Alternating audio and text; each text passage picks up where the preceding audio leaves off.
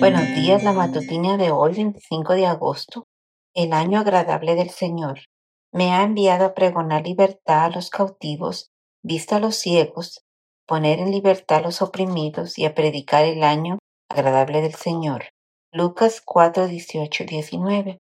Vamos a leer en esta mañana dos pasajes de la Biblia y tratemos de encontrar la frase que los diferencia.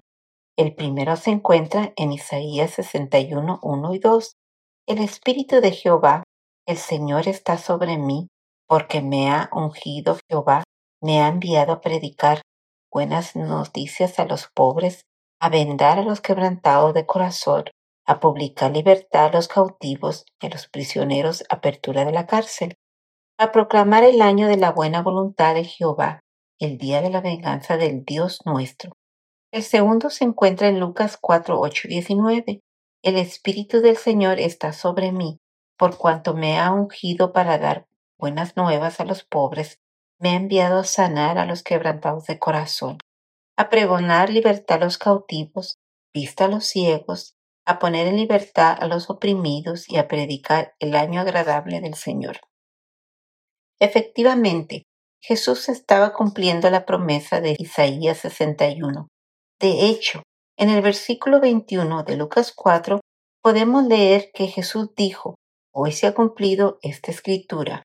Sin embargo, no podemos pasar por alto que el Señor cambia la frase el día de la venganza del Dios nuestro por predicar el año agradable del Señor, se ha cambiado el día de la venganza por el año de la gracia.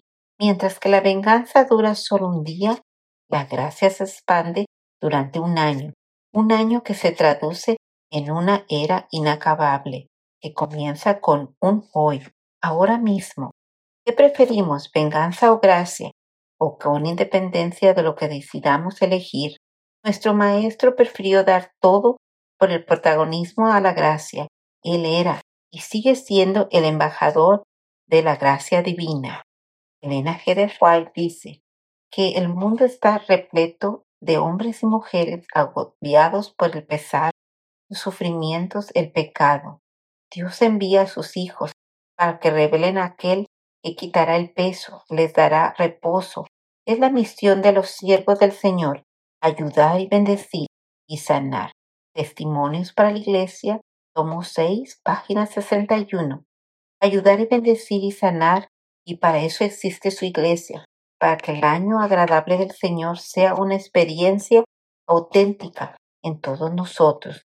Que esta misión como siervo del Señor que somos sea una realidad en nuestras vidas hoy y siempre. Dios les bendiga. Que tengan un bendecido día.